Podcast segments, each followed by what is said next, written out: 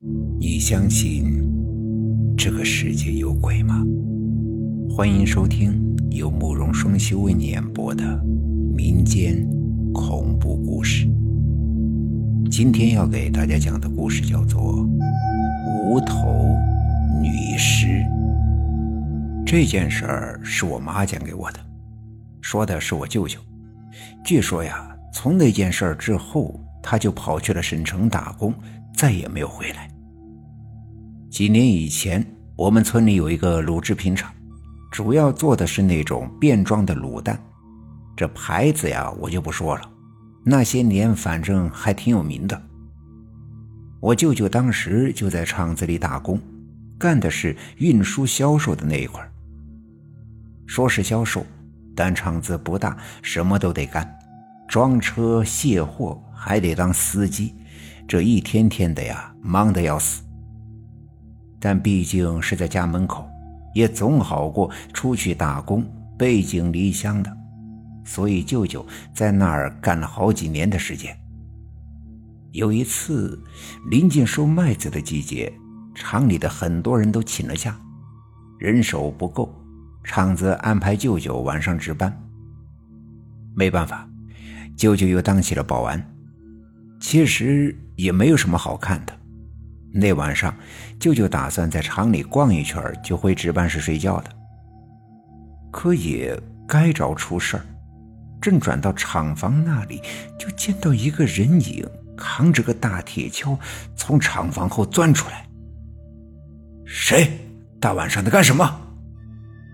舅舅不知道是什么人。按说小偷应该是去仓库呀。再说，小偷扛铁锹干什么？就喊了一嗓子：“哪儿跑？”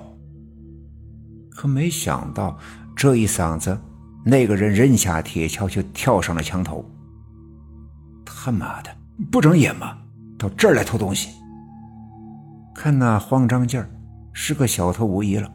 舅舅一追，追到了墙根儿但是那个小偷还挺快，转眼就从墙上跳了下去，跑远了。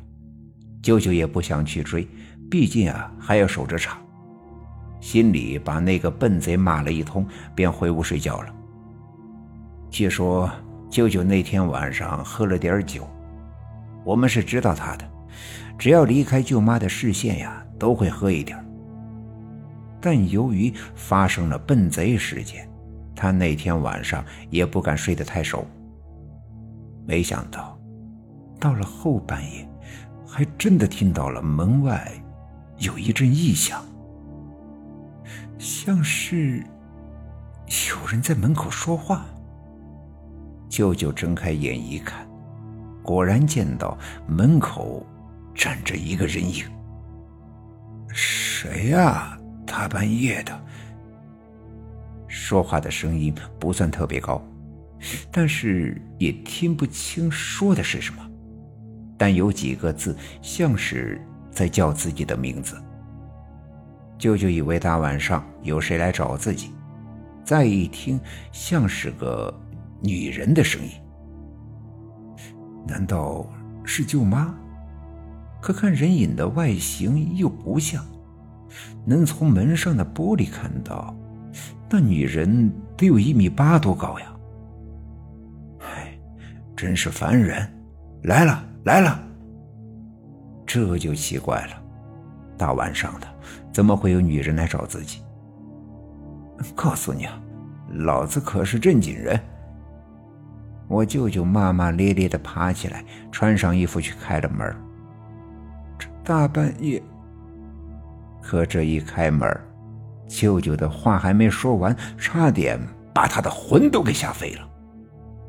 门外。的确有一个女人头，没错，准确来说是一个飘在半空的女人头。那人头发着绿莹莹的光，半透明的，明显就是一个鬼啊！舅舅愣了半天，终于反应过来，一声尖叫，酒也一下子就醒了。不过。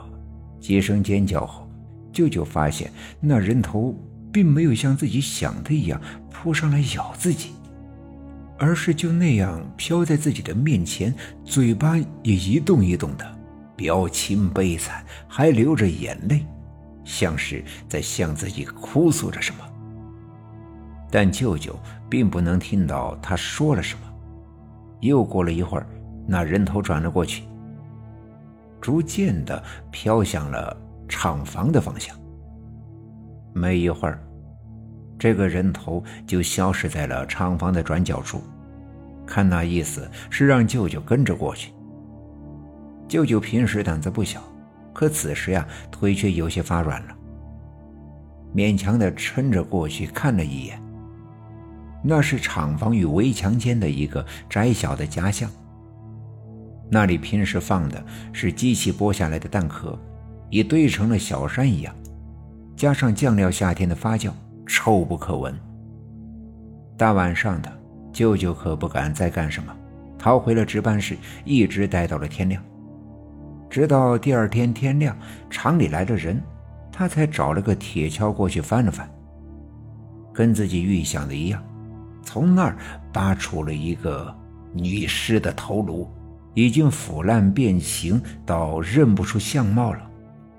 舅舅慌忙报了警，警察来后很快封锁了现场，厂子也暂时停工。工人休息了两天，但库存还有，舅舅还要送货。大概在发现女尸的第三天吧，舅舅跟厂里的老板一起去省城送货。刚出厂区没多久，就见河边有一伙人围在一起，还有警车。咋了这事儿？哎呦，出人命了呗！一群人在那儿围观，舅舅赶紧把车停了过去，跟着围观的人群一起去看到底发生了什么事儿。哎呀妈呀，真吓人呀！好像是个女的。原来。是早上遛弯的村民发现河里飘上来一具女尸，警察正在打捞。果然，河岸边刚捞上来一个女尸，身体都泡得肿胀了起来，而且没有头。刘哥，你怎么了？舅舅当时突然发现，身旁的老板好像表情不对，就问了一句：“啊，没事儿。”没事咱们走。可是看老板那样，舅舅的心里就升起了一股不好的预感。对了，我这几天呀要出趟差，厂里啊你多费点心。事后证明，舅舅猜的没错，因为他的老板很快被抓了，这人就是他杀的。